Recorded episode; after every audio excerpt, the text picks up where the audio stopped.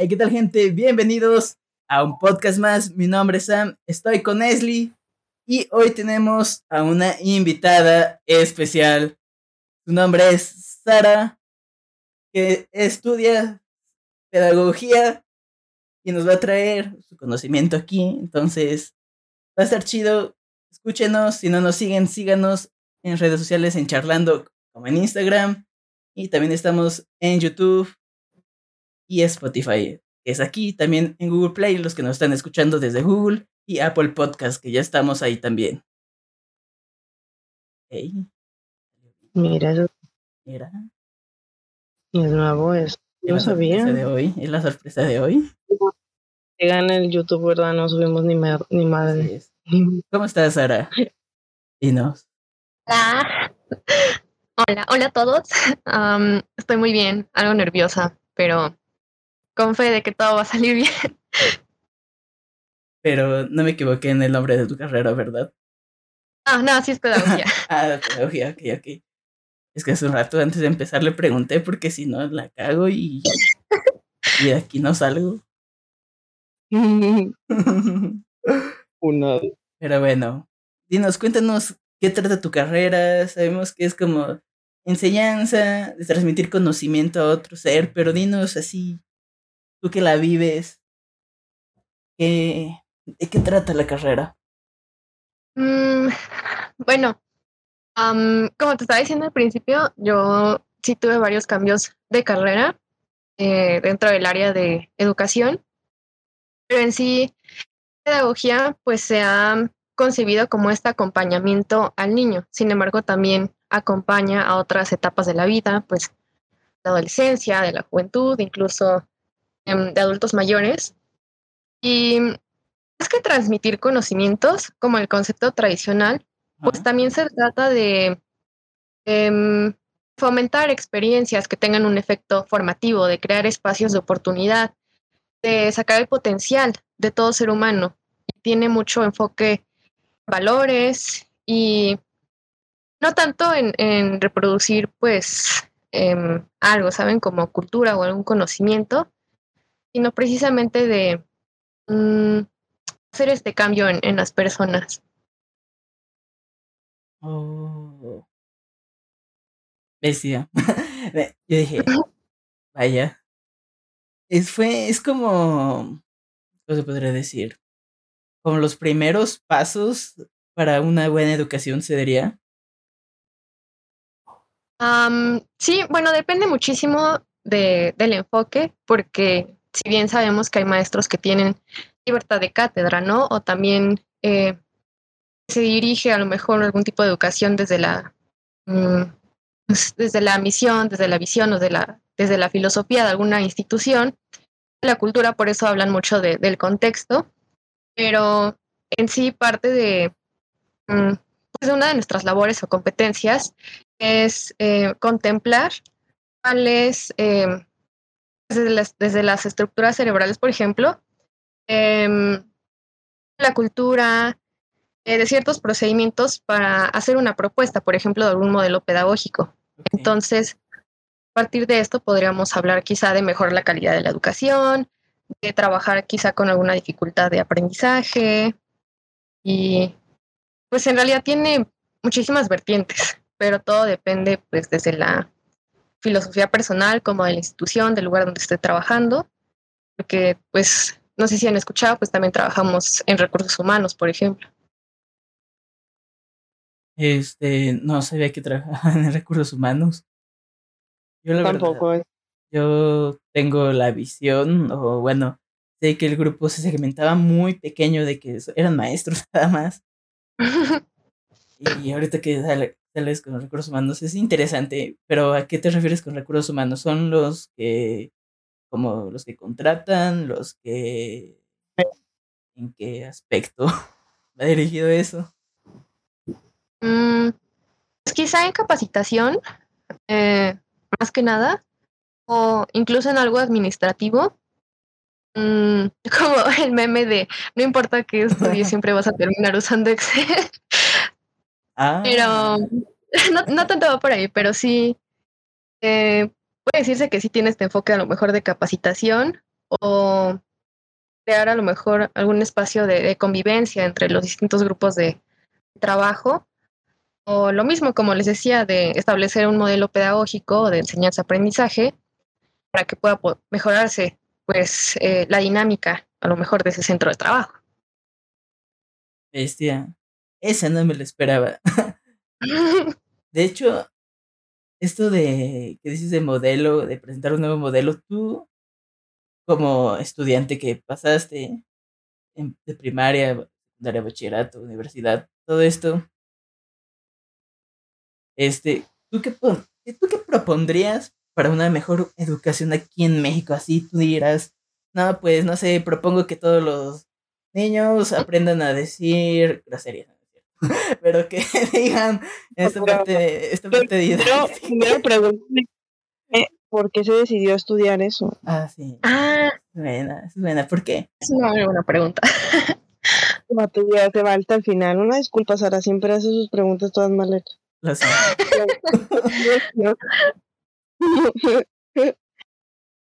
Mm, pues eh, yo creo que siempre tiene eh, un poco de influencia en la cuestión en casa, ¿no? Eh, m- mi, mi abuela era maestra, mi mamá es maestra.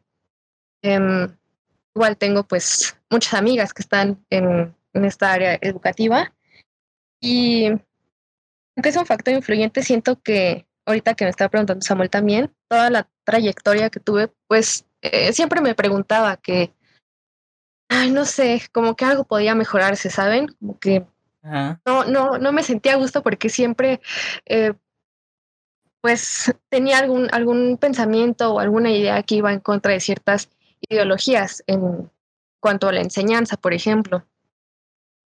Y aunque yo comencé estudiando diseño gráfico, yo quería estudiar medicina y quería hacer mil cosas, cuando entré a esta área me di cuenta que era tan, tan grande y que realmente, aunque la vocación siempre estuvo presente, había ciertas cuestiones, eh, por ejemplo, en las materias o en la práctica, que me hacían querer tener este contacto con, con las personas y que realmente yo podía explotar esta capacidad, eh, poder ayudarlas a lo mejor en determinado proce- proceso, en alcanzar un objetivo.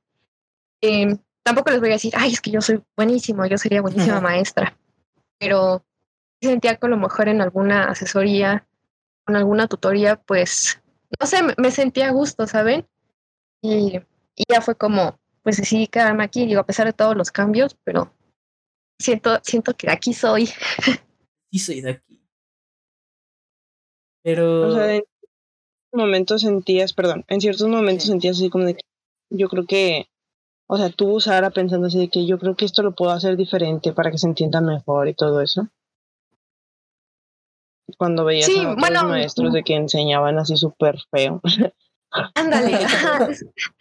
es que no sé si, si han escuchado como algún maestro que dicen, ay, es que no tiene pedagogía. Realmente no se sienten a gusto en alguna clase. O sea, sí, sí, sí, bastante. sí, Te atrapas. en la universidad me pasa. Sí, Sí, y bastante. Pues Es hay, que yo hay- siento hay que es como Ajá. el, el que siento que es como nada más por saber mucho de un tema sienten que ya pueden, o sea que ya tienen esa vocación para a este como ellos sienten que tienen esa vocación para para enseñarlo y es mentira, o sea, yo bueno, personalmente yo creo que no porque sepas mucho de un tema lo puedes enseñar, o sea, tú también lo puedes enseñar, pues no puedes, Sí. simplemente Porque he No tenido puede. maestros así con doctorados y la verga y media y es como que de... me enseñan, dicen, ah, pues escriben en, en el pizarrón, es- lo explican con las patas y te quedas algo que de... ¿Qué acaba de pasar? Y es como... Y después cuando los retas o les preguntas algo, yo estudié mucho tiempo esto. ¿Tú quién eres? Yo soy doctor en materia. Hace este vato güey, renta- retando a los maestros, a ver, A ver, explícame bien. me la pelas. No sé, creo que, que todo trata de una ética colectiva, o sea, de, de tener en cuenta el fundamento de la naturaleza humana, no solamente por em, tener los conocimientos significa que sepas transmitirlos.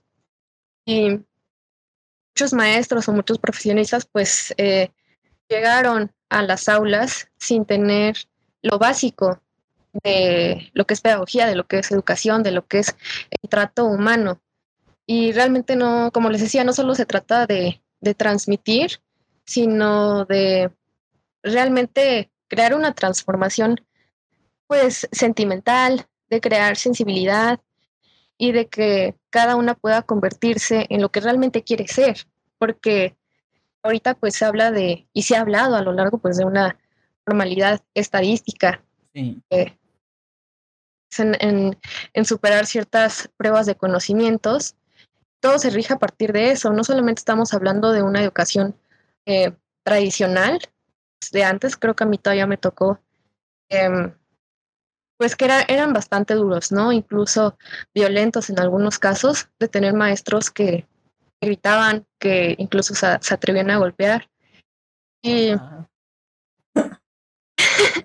y pues sí, sí fue muy difícil. Y ahora eh, ya se habla más de un aspecto, pues, eh, de de humanizar. Entonces, por eso, por eso les decía que tener como los conocimientos básicos, pues sí es, es realmente necesario, porque pararse frente a un grupo y tener em, pues, la intención, querer hacerlos buenas personas, pues entonces no va a tener sentido todo lo demás. Y es verdad. ¿eh? Porque yo me acuerdo, yo tengo marcadísimo un maestro de, de primaria, ahorita que dices golpear, se agarraba putazos a los niños. Cuando contestabas mal, yo me acuerdo de un compañero que literalmente agarraba la pluma güey, y se las enterraba en la cabeza, les daba un coscorrón, güey. Me Paso. Yo les que me, me quedé así, quedé, no, por, no me pegue, por favor. Esa, esa A mí la- también. la A mí me tocó que me pegaran maestros. Sí. A mí todavía me, Sí, me tocó eso. pedo. Una regla me aventaban de que Gises el El borrador. borrador.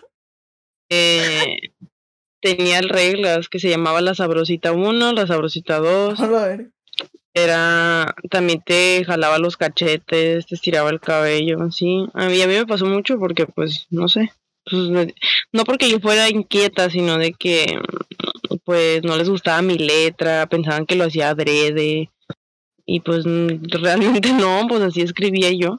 Pero pues así pasó. O sea, a muchos les tocó, por, por muchas generaciones estuvo ese maestro.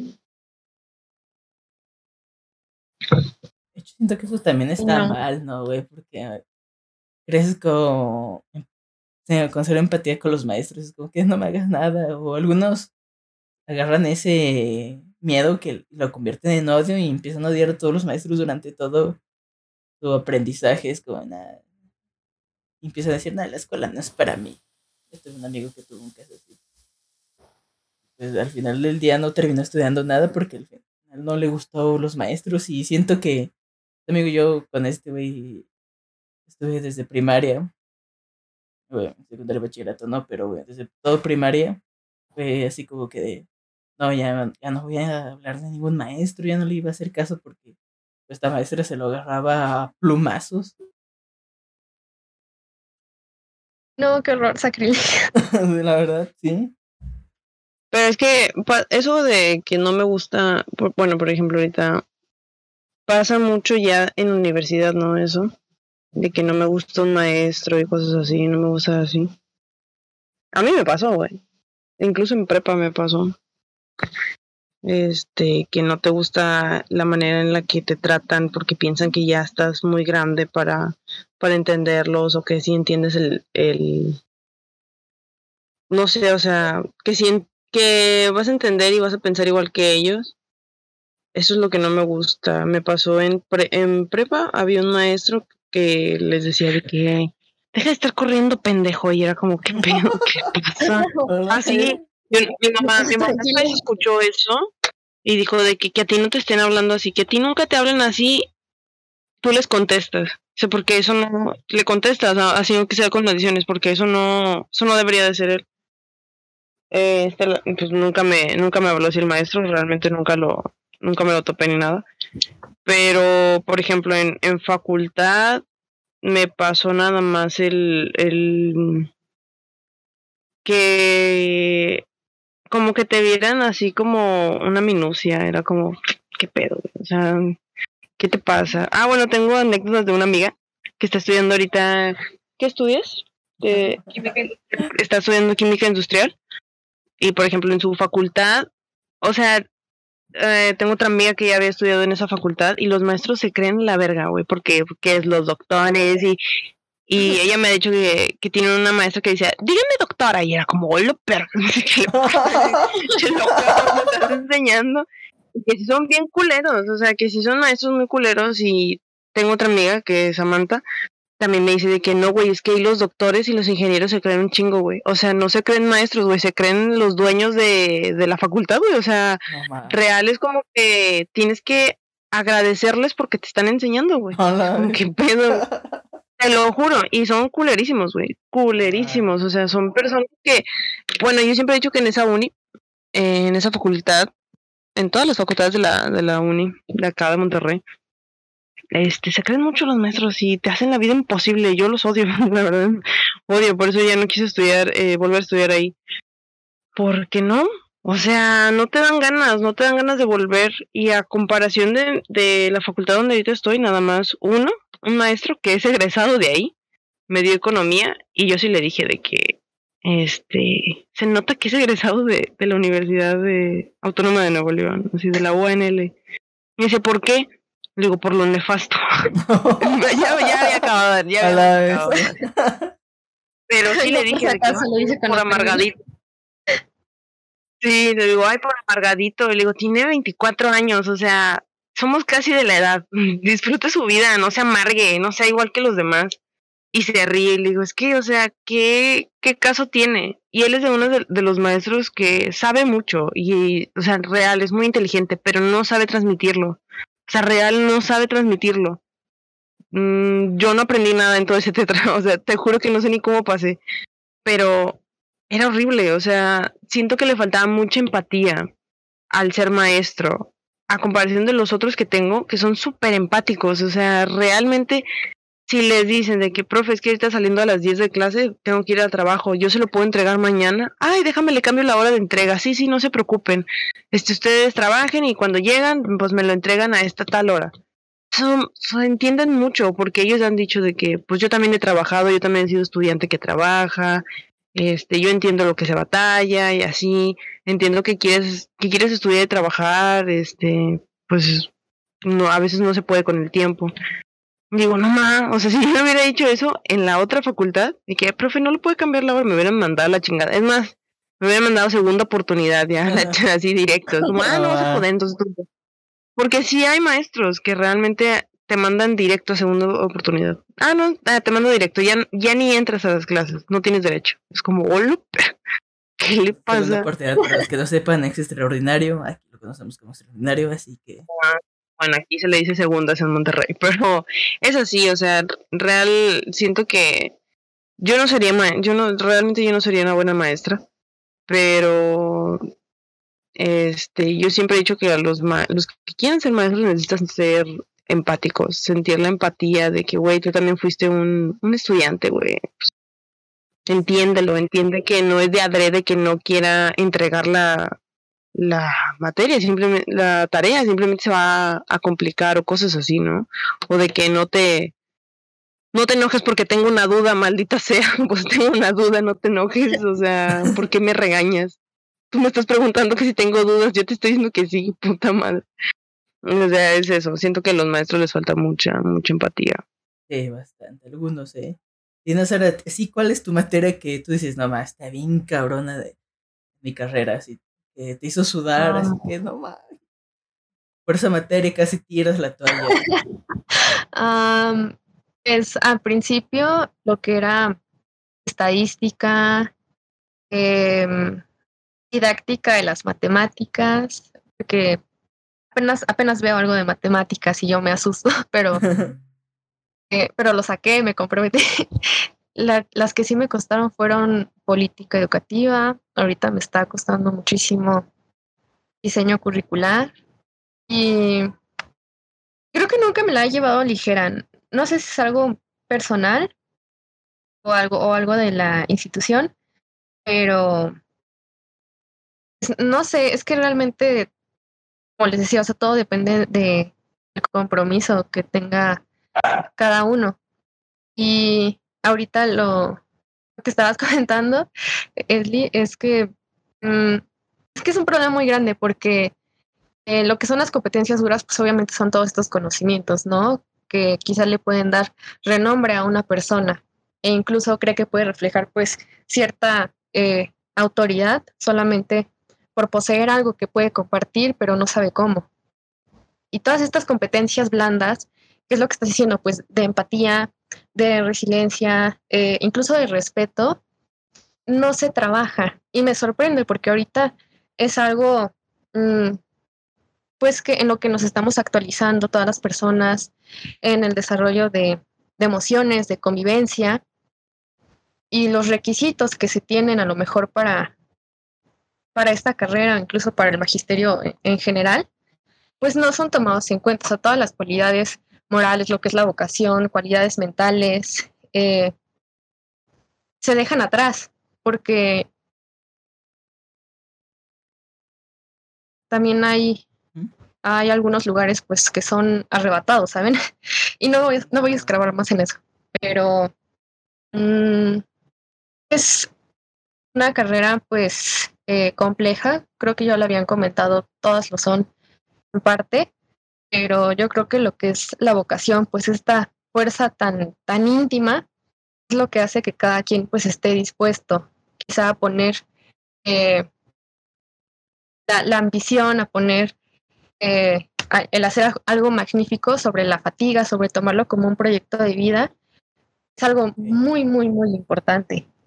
Y no sé, o sea, no sé si sea como eh, recomendación, pero pues yo me acuerdo mucho de, una frase que decía, y no, y no solamente puede ser en un niño, en cualquier persona, pero decía así como, si un niño no puede aprender de la manera que enseñamos, quizá debemos enseñarles de la manera que ellos aprenden. Entonces, si, si alguien no piensa esto, entonces no, no puede haber una comunicación asertiva, porque igual es algo que hemos visto en esta materia de, calidad educativa. Mucho sobre eficiencia, suficiencia, equidad, em, igual en cuestión de valores, que se puede exigir algo, se puede hablar algo, pero muchas veces no, no se pregunta o, muchas veces reprimen ciertos comentarios por temor a, lo que pueda pasar. Y, y creo que... ¿Perdón? No, sí, claro, claro. Sí, Afirmo lo que dices. Ajá, y en lugar de hacer, pues, eh, valer este, este derecho a la educación, incluso a las personas, pues, no, no existe porque no, no se trabaja con lo que son las competencias blandas. Competencias blandas. ¿A qué te refieres con ello? Lo, lo que dije al principio, o sea, una parte son las competencias duras son todos estos conocimientos y luego ya las competencias blandas son eh, cuestiones quizá para la convivencia humana, ¿no? Eh, lo que es eh, trabajar con empatía, lo que es trabajar con valores, con emociones, etcétera. Ay, ay, ay. Pero es interesante cómo... ¿Tú crees que ha evolucionado la educación? O sea, tú dices que vienes de una generación de maestros, ¿no? Entonces, tú como tu punto de vista, te has comido mucho con este ámbito, ¿crees que ha ido evolucionando la educación aquí en México o se estancó muy feo evolucionado pero muy poquito? Así digamos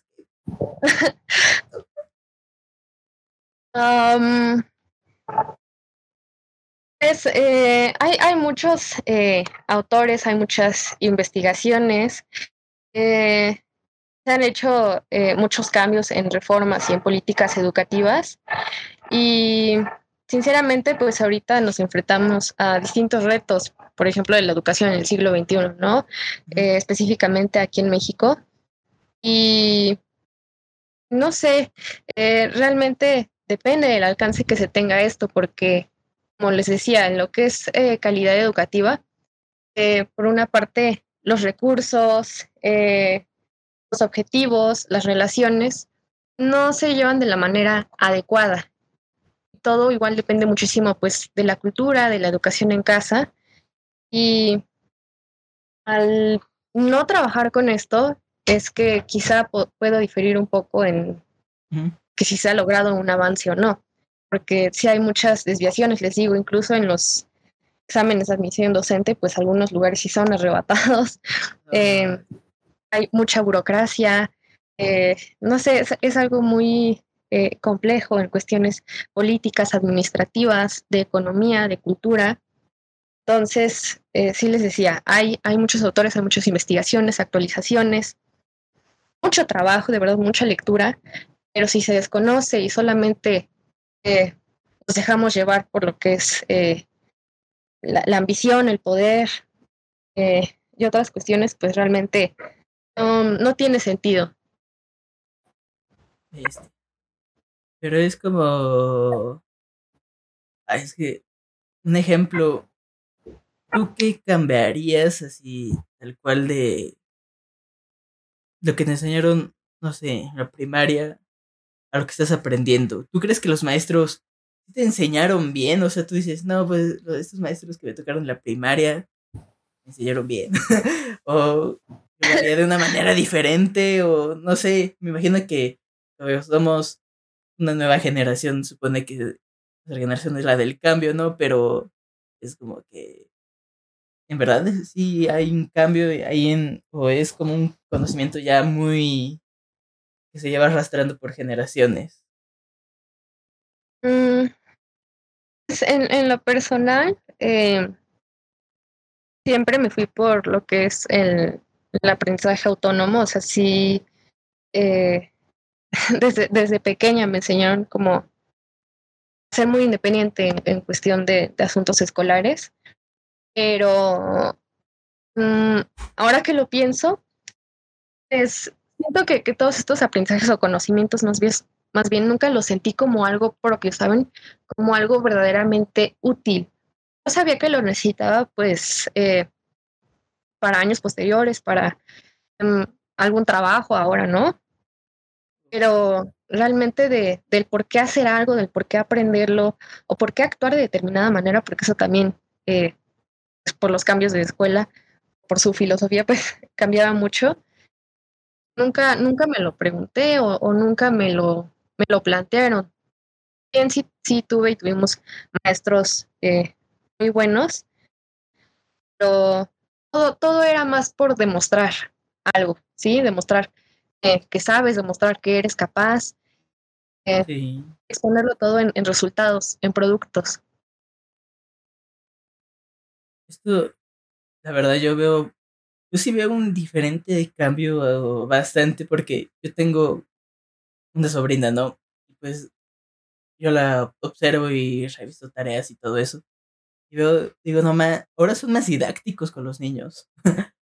son mucho más didácticos que lo que fueron conmigo, porque conmigo era así como que de... Yo les, me acuerdo de, así algo bien, bien estúpido, pero me acuerdo así, lo tengo tan marcado que lo sigo recordando. Me acuerdo que en el primer día de primaria me dijeron, oye, ¿cuánto es 2 más 2? O sea, es un ejemplo, no me acuerdo de la operación. pero yo le, yo le contesté, no, pues dos más dos, porque la yo, yo dije, la gallina puso dos huevos, y pues, puso otros dos y ya son cuatro. Y todo el mundo se rió de mí, güey. Porque yo venía en una escuela de didáctica, yo venía en una escuela didáctica y cuando llegué a esa escuela fue así como que de, este ya, dos más dos son cuatro.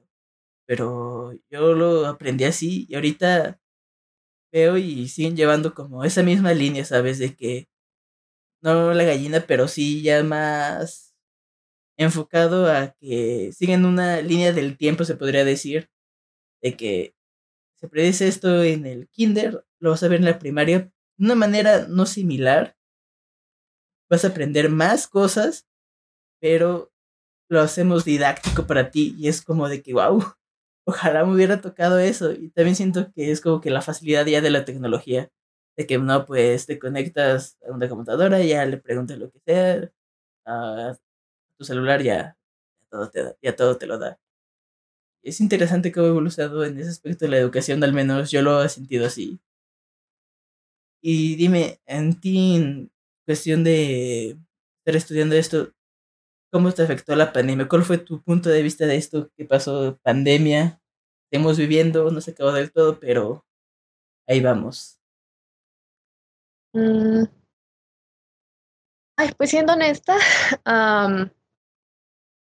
fue muy difícil porque me imagino que ustedes también trabajan con plataformas, entonces, porque realmente no, no se puso un límite.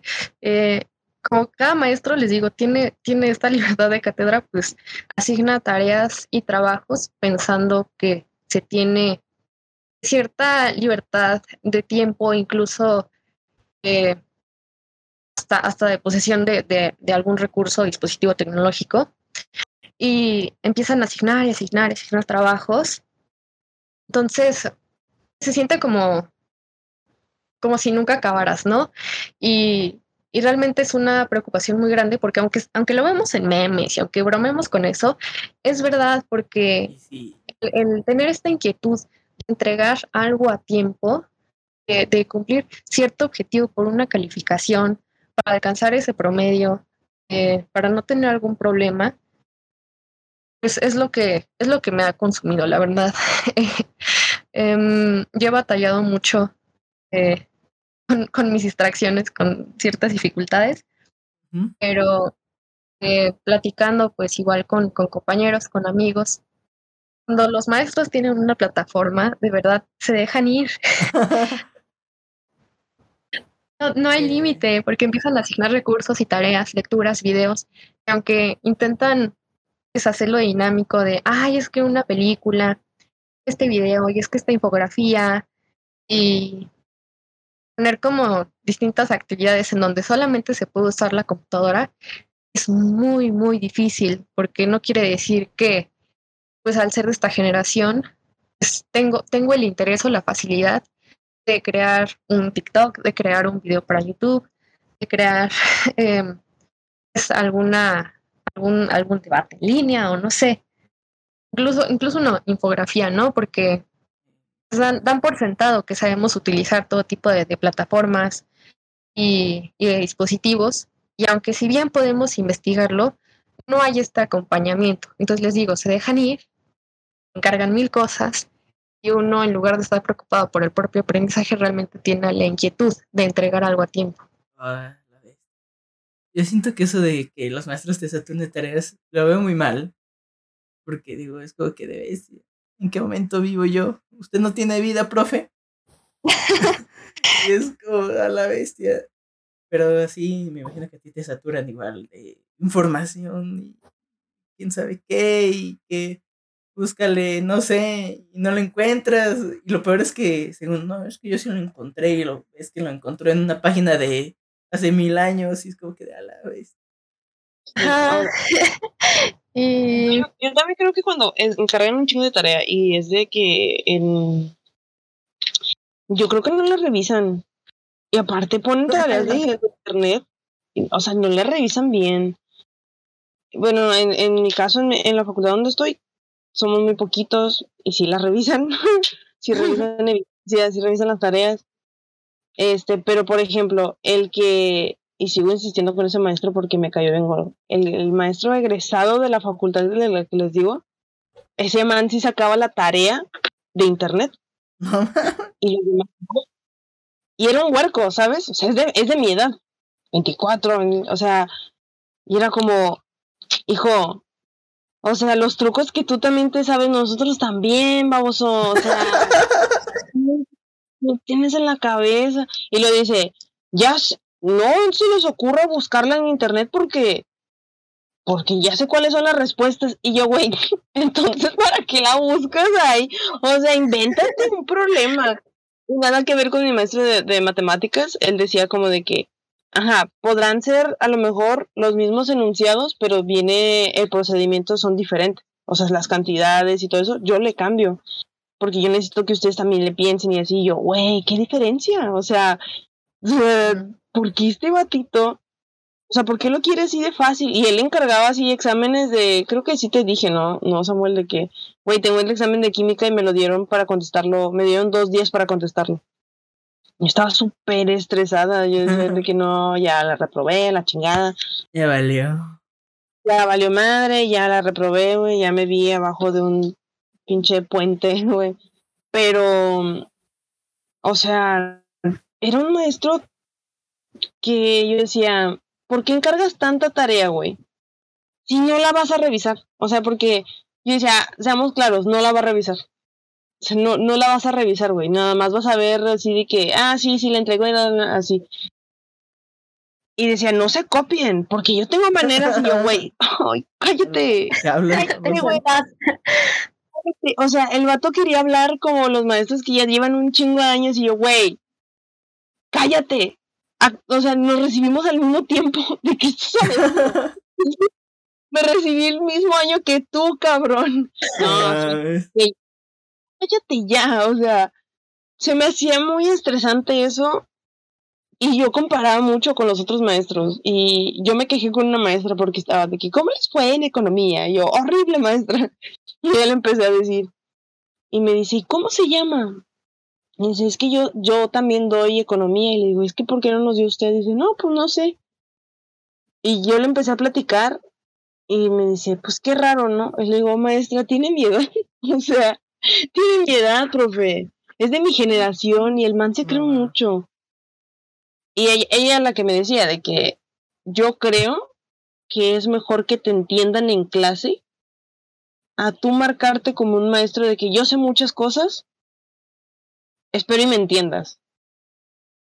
Y yo le dije de que, ¿por qué los maestros quieren enseñar de la manera que ellos aprendieron?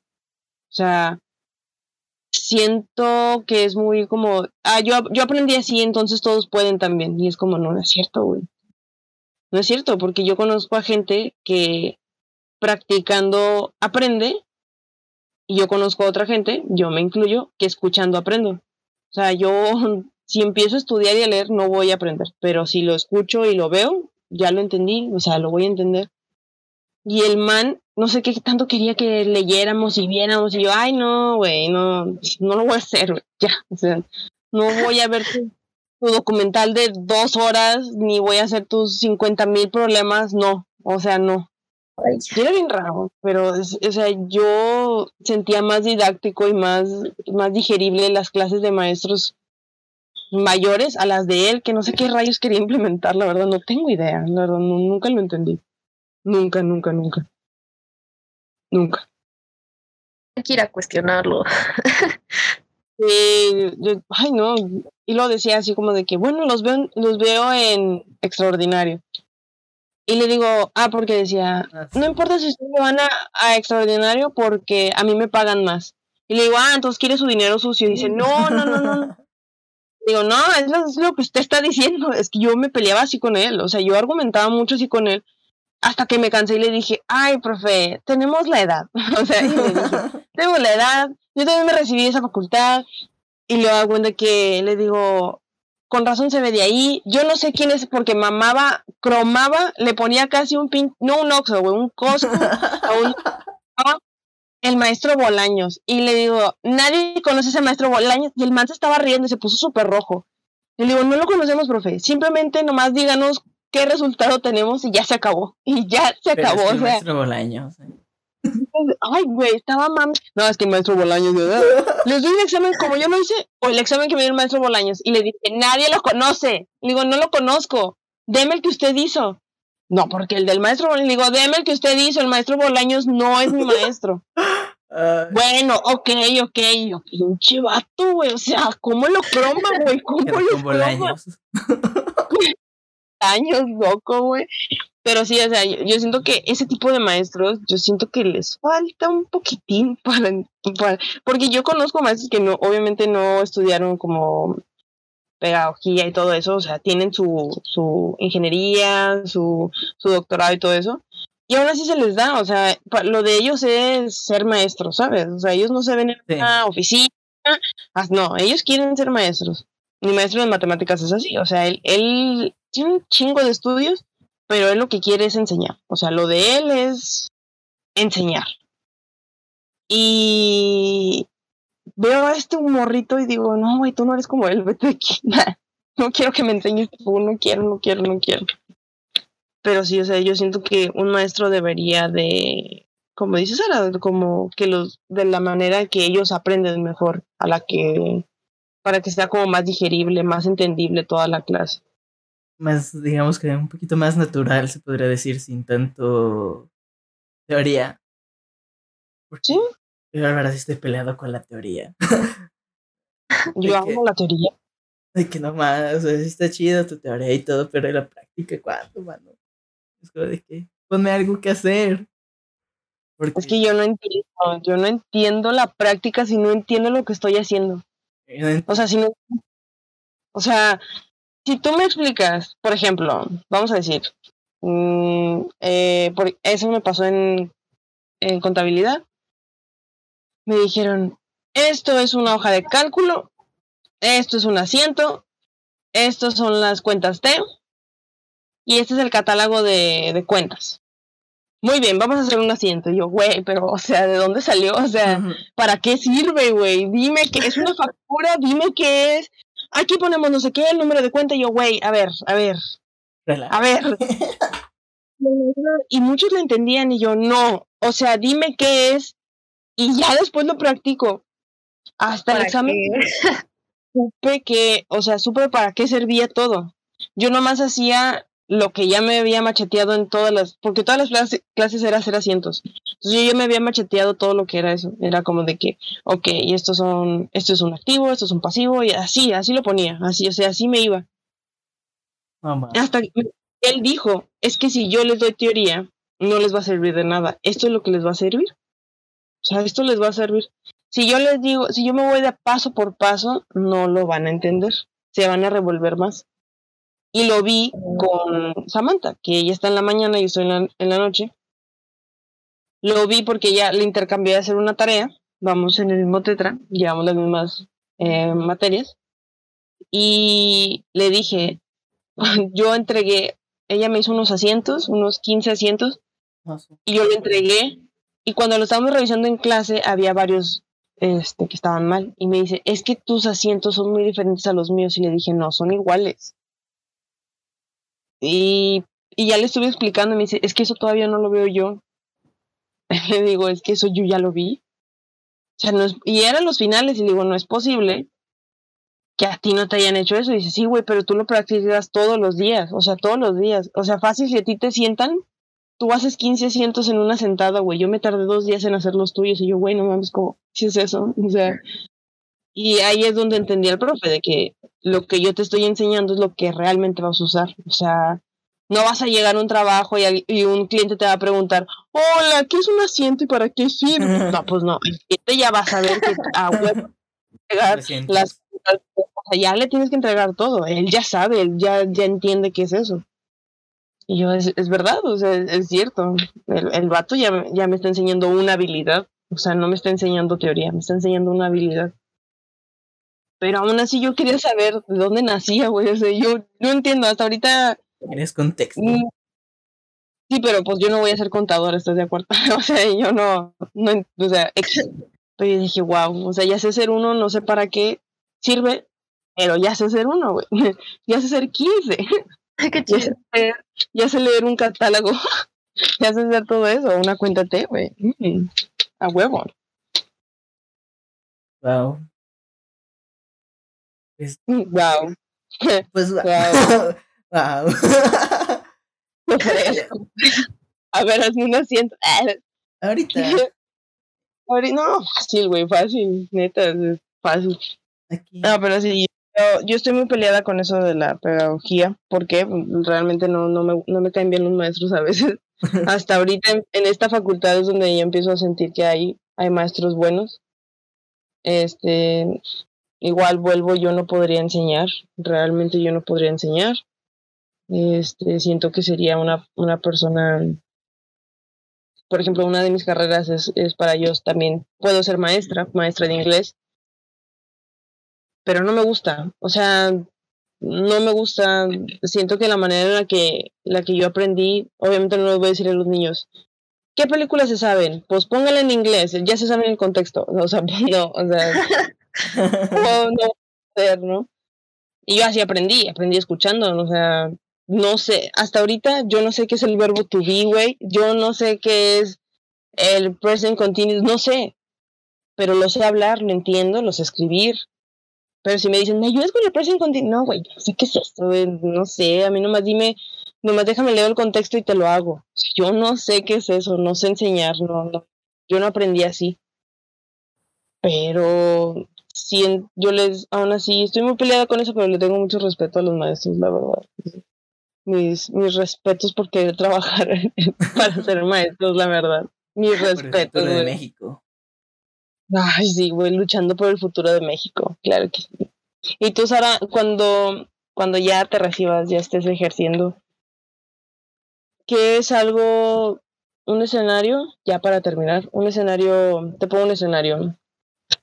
Supongamos que llega a un escenario de estos tiempos. Supongamos que estás trabajando, no sé, en qué te gusta, escuela, no sé, secundaria, lo que quieras. ¿Y que te digamos, digamos que una primaria, ok, estás en una primaria, llega, llega una junta de padres y llega una, una pareja que es, que, parental. Como tú siendo maestra, ¿cómo lidiarías con la tensión que vivirían lo, la pareja, una pareja heterosexual. Que mm. probablemente exista mucho de que no te juntes con quiénes, quiénes son esos, de quién es el niño, quiénes son los papás de ese niño. ¿Sí me explico? O sea, ¿cómo, quiénes son los papás de ese niño? Pues ellos no. O sea, ¿quién es, quién es el hijo de, esos, de esas personas? ¿Tú cómo lo lidiarías? ¿Cómo harías esa inclusión? Pues eh, primero creo que eh, todos deberíamos pues considerar que no es una situación como de, o no debería ser una situación de, de tensión o de lidiar porque, pues, no sé, podría comenzar trabajando con lo que es em, la paz positiva, por ejemplo, donde no hay ningún tipo de violencia. Entonces, también eh, a partir de eso podría ser con eh, por ejemplo, con Educar para la Convivencia.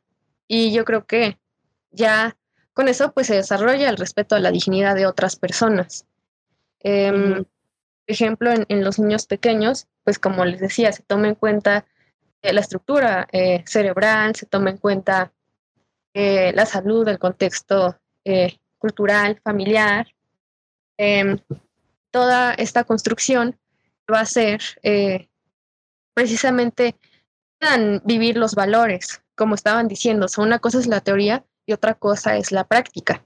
A partir de eso ya podrían reflexionar y podrían construirse como unas eh, personas que reconocen la dignidad, que reconocen los derechos, que reconocen los deberes, las relaciones de igualdad y que no solamente se trata de, de aprender algún contenido, sino de aprender a ser, de aprender eh, a convivir, como los pilares de la educación, ¿no? Que es el, hacer, el, convivir, el aprender a conocer, aprender a hacer, aprender a vivir juntos y aprender a hacer. Pero, pues si no se, si no se tiene la práctica, entonces eh, no se puede, decía, desarrollar una, una paz positiva ni una educación con igualdad. Y pues, pues no sé, o sea, no. Es, más una, una, cuestión de trabajar con los valores y de enseñar estos conceptos, que toda experiencia tenga un efecto formativo. Y, y pues no sé, como, de, como decía una frase de, de Freire, eh, que decía que la educación pues cambia a las personas que van a cambiar al mundo. Entonces, em, el mundo al estar en constante cambio, a tener incluso pues diversas crisis sociales, pues, debería tener eh, también esta transformación en cada persona, ¿no? En que cualquier humano sea eh, reconocible con su, con su valor, con sus creencias, con su religión, raza. Es uno de los primeros puntos incluso de, de la Constitución, de la Ley General de Educación, se respete, ¿sí? Y que se designe, obviamente, el valor y el poder con base en una visión humanista, porque es una sociedad libre. Entonces, si la familia, si el alumno, si el resto de la escuela no toma en cuenta eh, esta visión, precisamente para tener el, el, principio supremo, ¿no? De evitar la crueldad, de evitar la violencia, entonces solamente estaríamos hablando de una realidad utópica, ¿no? Y no se practicaría la libertad, no se practicaría pues esta eh, naturaleza humana donde existe obviamente eh, la moral, la ética y la, la, libertad más que nada. Sí, yo, yo saqué el tema este porque me acordé que aquí en Monterrey hubo un caso de un um, de un colegio que expulsaron al niño porque hubo un uh, aquí en los colegios se hace como un opening no que van todos los padres y así los niños se conocen no y fue una pareja homoparental eran dos hombres y vieron que traían a su niña. Entonces la, la, como que los los directivos se quedaron así como de que qué pedo este los padres de familia fue como pues no los queremos y expulsaron a la niña. No, o sea, mmm, se hizo, se hizo un ruido aquí en la comunidad, en los activistas. Y yo me acuerdo haberlo leído, haberlo compartido y todo, lo que yo podía hacer. Mm. Este, y se me hizo un, un caso súper raro porque yo, yo dije, si yo fuera maestra, obviamente yo abogaría por él, pues pues es algo normal. No sé, como que lo trataría muy, muy, no a la ligera, sino lo trataría de ver como que si no fuera un tabú, porque realmente es un tabú. Este, es que fuera algo realmente normal, pero entiendo que conllevaría muchas otras, este, a muchos, a muchos otros actos de discriminación, ya sea con la niña también. Entonces, creo que aún así nos falta, pero pero ojalá haya más maestros como en el futuro como Sara, que piensen igual que Sara. Sí. Por favor, lo pido con todo mi corazón, porque si no, qué, qué desastre sería, la verdad. Qué desastre.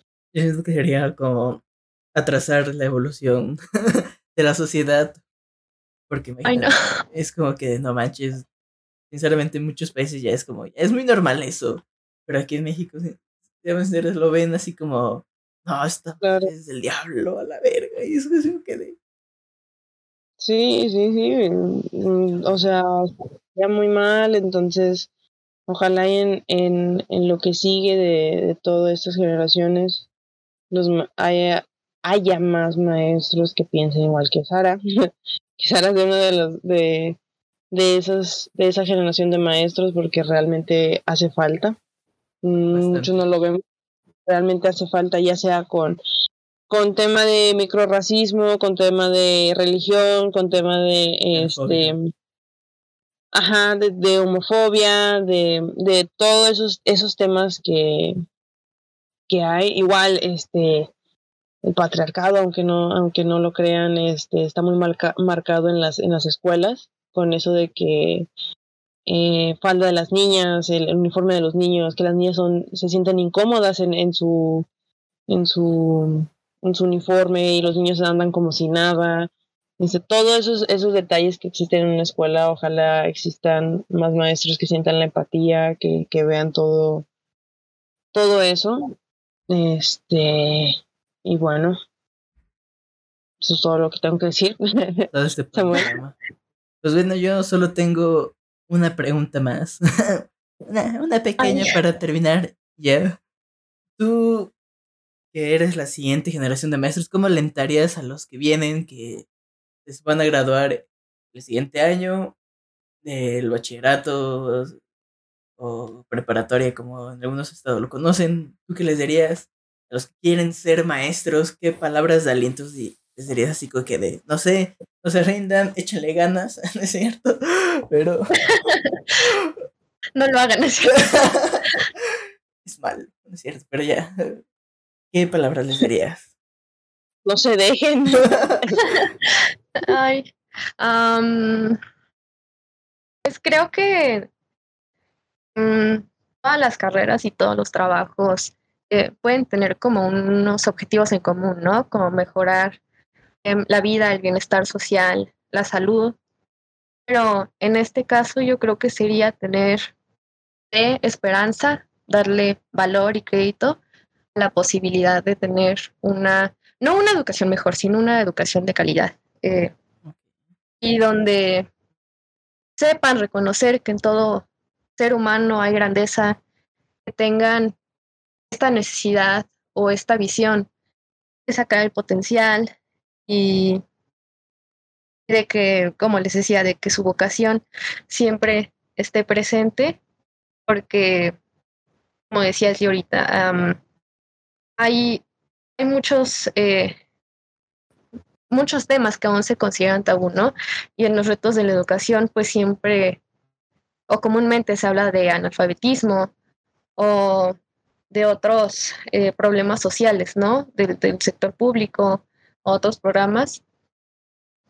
Pero finalmente yo creo que dentro de esta pues burbuja informativa sería eh, concebir a la educación, a la enseñanza y al aprendizaje como, como un regalo y donde siempre se puede dar una propuesta, una opinión y una diferente visión sobre lo que es el éxito escolar o el desarrollo humano y que siempre se puede tener eh, retroalimentación, no necesariamente de, de, un maestro, porque también me he encontrado en esta, eh, en esta situación, se puede obtener de, de un compañero incluso y se puede disfrutar aún la vida universitaria o de otro nivel, siempre se puede tener la, la oportunidad de experimentar más de lo que somos. Oye, qué buena definición. Gracias por estar aquí, Sara. Se te agradece tu tiempo. Pues bueno. Ay, ustedes. Es, verdad, tenemos ganas de hacer este podcast. Y pues nada, síganos en charlando en Instagram, en YouTube, en Google Play, este Apple Podcast. Sara, tus redes sociales. Es que dice ya. También raro el nombre. Ay. Ay, espérame, no me lo sé, espérate. esperen, esperen. Ok. Ah, es, es en, por ejemplo, de Insta, Sara VMed. Y bueno, Sara VMed. Ay, no sé cómo explicar. o Sara Medina. Eh, ahí, ahí, me verán con una foto de, de calamardo con papeles. Como dan a entender que así yo estoy entregando los trabajos bien tarde y no los reviso. Pues ahí. Pero bueno. Ahí lo tienen. Muchas, muchas, gracias. Muchas gracias, Sara. Muchas gracias, Samuel. Muchas gracias a todos los que nos escuchan. Espero que les haya agradado tanto como a nosotros. Esperen el siguiente. Que el siguiente ya será el último, ¿no, Samuel? No. ¿O todavía no? ¿Todavía faltan? Faltan cuatro podcasts. Uh, cuatro podcasts más y ya se acaba Este esto. año. Ah, De este año. Acaba. De aquí para arriba. Ah, Ándale. algún día. Este, pero muchas gracias a todos, gracias por seguirnos, gracias a los que siguen aquí escuchando. Se los agradecemos bastante. Este, y bueno, hasta la próxima. También tengo que mencionar honoríficamente que llegamos a España. Entonces, en los españoles que nos Sí, están escuchando, en serio, ya llegamos a España. Y eso como que digo, wow, qué emocionante. Pero bueno, muchas gracias hasta la próxima. Adiós. Bye.